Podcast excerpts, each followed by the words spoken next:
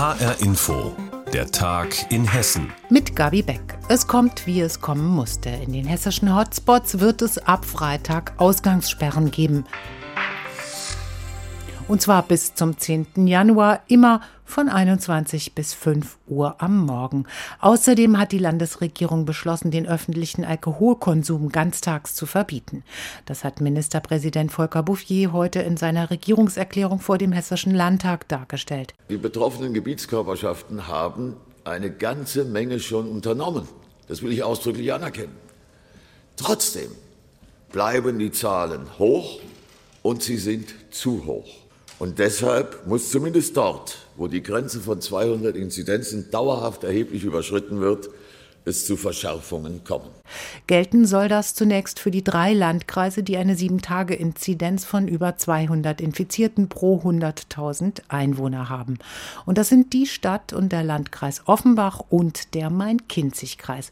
Wolfgang Hetfleisch. Die Verschärfung sei dort angesichts der konstant hohen Zahlen an Neuinfektionen notwendig, sagte Bouffier im Hessischen Landtag. Diese Maßnahmen sind erforderlich, sie sind geeignet und sie sind nach meiner Überzeugung auch verhältnismäßig.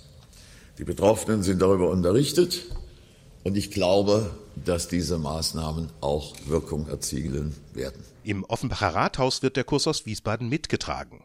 Gesundheitsdezernentin Sabine Groß hofft, dass vor allem das Ansteckungsrisiko im privaten Umfeld verringert und so ein kompletter Lockdown vermieden wird. Da kann eine Ausgangssperre in den Abendstunden eine Wirkung entfalten und sie kann im Sinne der Abwägung die verhältnismäßige Maßnahme sein, weil wir damit Geschäfte und so weiter eben nicht tangieren. Ganz ähnlich ist die Einschätzung der Verwaltungsspitze im Main-Kinzig-Kreis. Auch die dortige Gesundheitsdezernentin Susanne Simmler baut darauf, dass eine Einschränkung der individuellen Bewegungsfreiheit dazu beiträgt, dass in der Vorweihnachtszeit Betriebe und Geschäfte offen bleiben können. Wir denken erst einmal nicht darüber nach, auch wieder einzugreifen in das Wirtschaftsleben. Ich glaube, da tun wir gut dran, uns abzustimmen. Aber es ist auf der anderen Seite auch in unserer Region sichtbar, dass die Zahlen eben nicht wie gewünscht nach unten gegangen sind. Und das ähm, muss uns dann schon zu der einen oder anderen weiteren Einschränkung bringen. Mit Blick auf die Mobilität der Menschen, vor allem im Ballungsraum um Frankfurt, fordert Simmler aber auch, dass die Lebensrealität der Menschen mit bedacht wird. Und die endet nicht an Stadt- oder an Kreisgrenzen, sondern die betrifft, und das haben wir in den letzten Monaten auch gesehen, das gesamte Rhein-Main-Gebiet.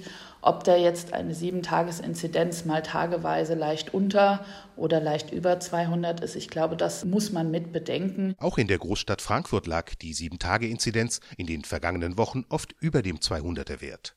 Und im Landkreis Offenbach ist diese Marke, auf die sich die Bundeskanzlerin mit den Ministerpräsidenten geeinigt hat, zuletzt fast durchgehend überschritten worden.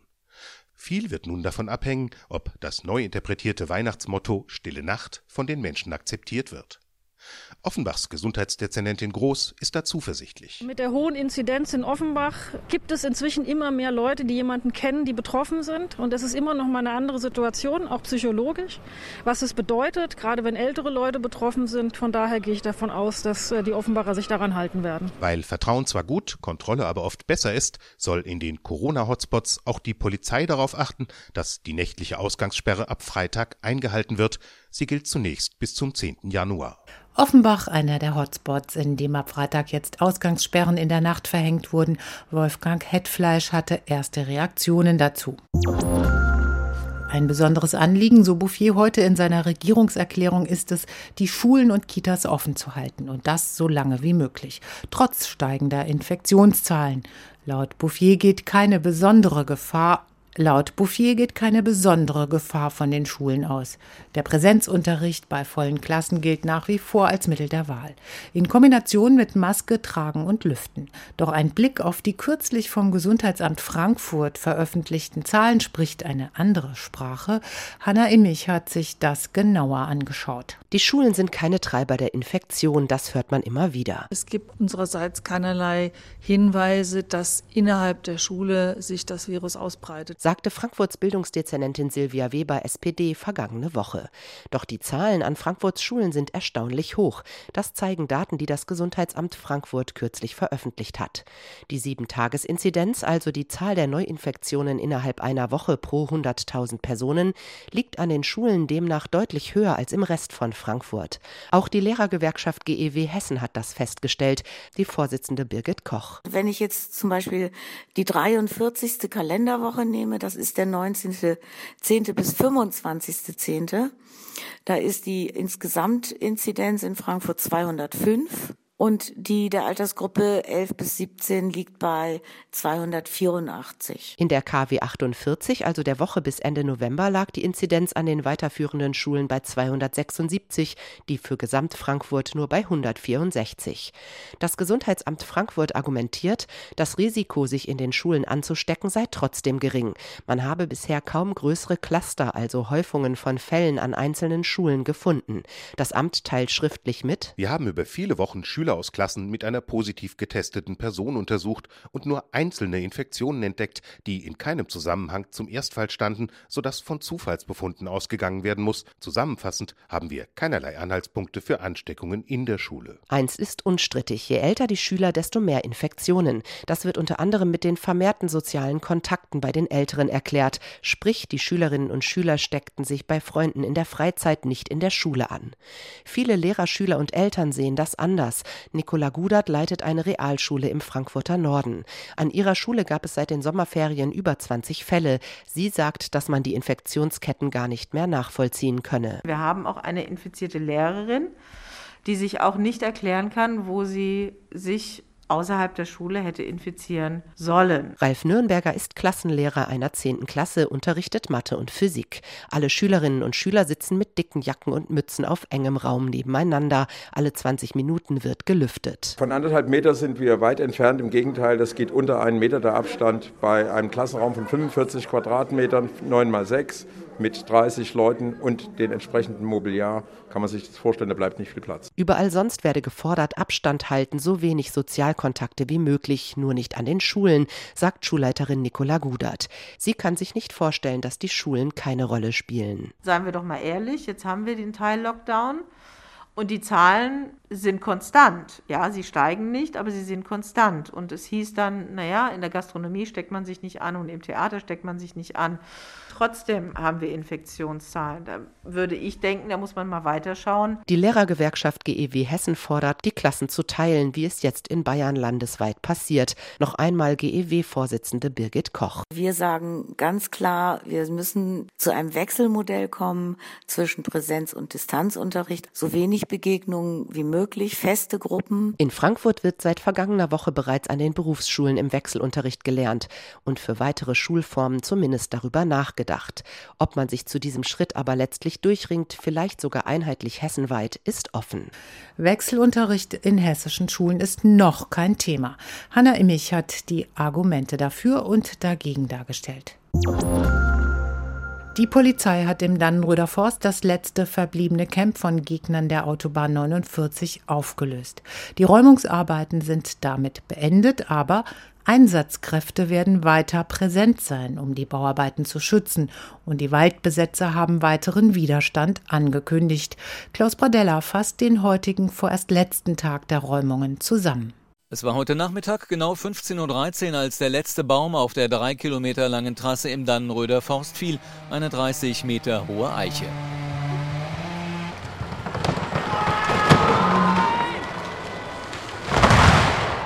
Dort, wo sich in den letzten Wochen Hunderte von Aktivisten und Demonstranten mit lauten Schlachtgesängen immer wieder selbst Mut machten, herrschte danach eisige Stille. Eine junge Frau spielte mit ihrer Geige ein Trauerlied, andere schüttelten nur den Kopf oder ihnen standen Tränen in den Augen. In meinen Augen ist es ein riesengroßer Verrat, dass die Politik einfach den Kopf einzieht und abwartet, bis Tatsachen geschaffen werden. Ich bin einfach nur fassungslos. Mir ist einfach nur noch heulen die ganze Zeit. Es waren aber nicht nur trauernde junge Aktivisten, die in den letzten Monaten hier bis zu 150 Baumhäuser besetzt und hunderte von Barrikaden errichtet hatten. Auch viele Bewohner aus den Ortschaften der Umgebung wollten die Zerstörung ihres Naherholungsgebietes nicht verstehen. Und auch Förster Karl-Heinz Zulauf musste beim Anblick der letzten fallenden Bäume schlucken. Es fällt unheimlich schwer, dass man hier diese Rodungslinie durch den Dauerwald dann rot legt. Das ist eine kleine Ökokatastrophe. Die Folgen wird man erst die nächsten Jahre sehen durch Scheidenschäden dass das Grundwasser Probleme bekommt. Allerdings der seit 40 Jahren geplante Bau der Autobahn hat genau auf dieser Trasse alle politischen und juristischen Hürden genommen. Letzte Klagen wegen Befürchtungen um den Schutz des Grundwassers, mit dem Hunderttausende von Menschen in der Region versorgt werden, waren vom Bundesverwaltungsgericht zurückgewiesen worden. Die Autobahn soll vor allem die vom Schwerlastverkehr stark belasteten Anwohner entlang der Bundesstraße 3 entlasten. Sie fordern deswegen seit Jahrzehnten die Autobahn. Auch die hessischen Grünen hatten daher als Regierungspartei dem Autobahnbau zugestimmt und damit an der Parteibasis scharfe Kritik ausgelöst. Doch die A49 ist genehmigt und das musste die Polizei wochenlang mit Tausenden von Beamten aus dem ganzen Bundesgebiet durchsetzen.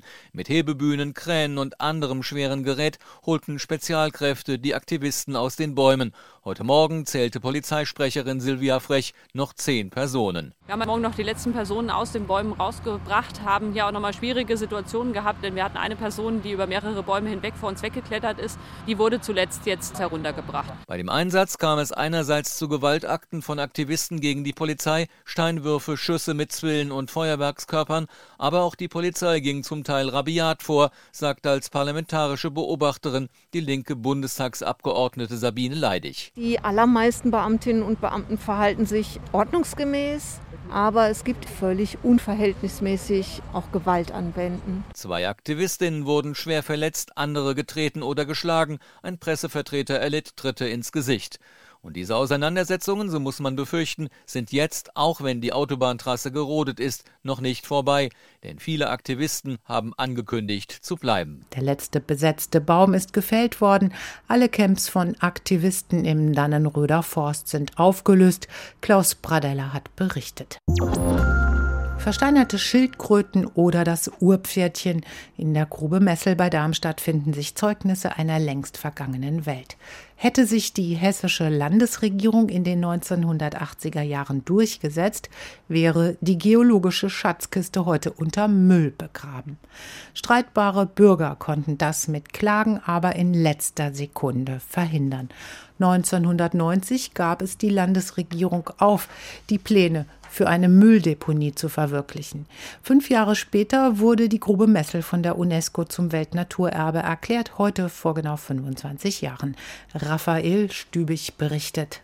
Unter dem Namen Messel Pit Fossil Site ist die Fossilienfundstätte seit Dezember 1995 in die Welterbeliste eingetragen. Dr. Stefan Schaal leitet bis heute die Messelforschung für das Frankfurter Senckenberg-Institut und war schon damals bei der Feierstunde und Urkundenübergabe durch die UNESCO mit dabei. Wir haben damit gerechnet, aber es war natürlich trotzdem ein Riesenerfolg, wenn man das dann entgegennehmen konnte. Und nicht, dass wir jetzt Angst gehabt hätten, es wird doch wieder eine Mülldeponie. Aber die Tatsache, dass es dann ein Welterbe ist, ist dann nochmal eine zusätzliche Sicherheit dass mit der Grube Messel nichts passiert. Die Abladekante für Mülllaster war damals schon gebaut. Die massive Betonwand steht bis heute wie ein Mahnmal neben dem Besucherinformationszentrum. Das wurde erst 15 Jahre nach der Ernennung zum Weltnaturerbe eröffnet. Als Marie-Louise Frey 2003 zur Welterbegesellschaft Grube Messel kam, standen am Kraterrand noch Metallcontainer. Führungen gab es nur an Wochenenden. Das war also abenteuerlich. Es gab hier den langen sogenannten Käfigweg zur Aussichtsplattform, aber halt regelmäßige Angebote dass man einfach kommen konnte,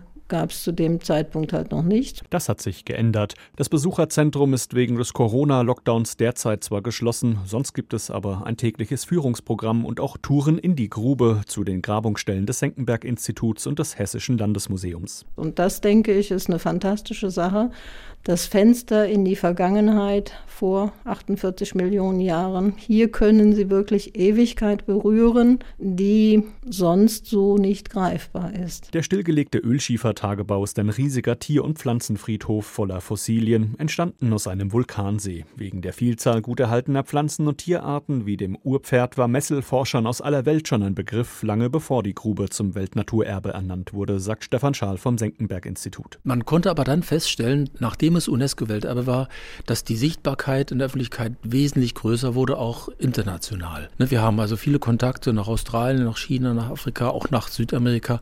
Es gibt über 100 Wissenschaftler, die regelmäßig auch an der Forschung beteiligt sind in Messel. Und noch liegen wohl viele unentdeckte Arten verborgen im Ölschiefer der Grube Messel, die vor 25 Jahren zum UNESCO-Welterbe ernannt wurde, als erstes Naturdenkmal in Deutschland. Raphael Stübig hat uns noch einmal die Grube Messel erklärt und das war die Sendung Der Tag in Hessen mit Gabi Beck. Das Wichtigste aus Hessen finden Sie jederzeit auch auf hessenschau.de.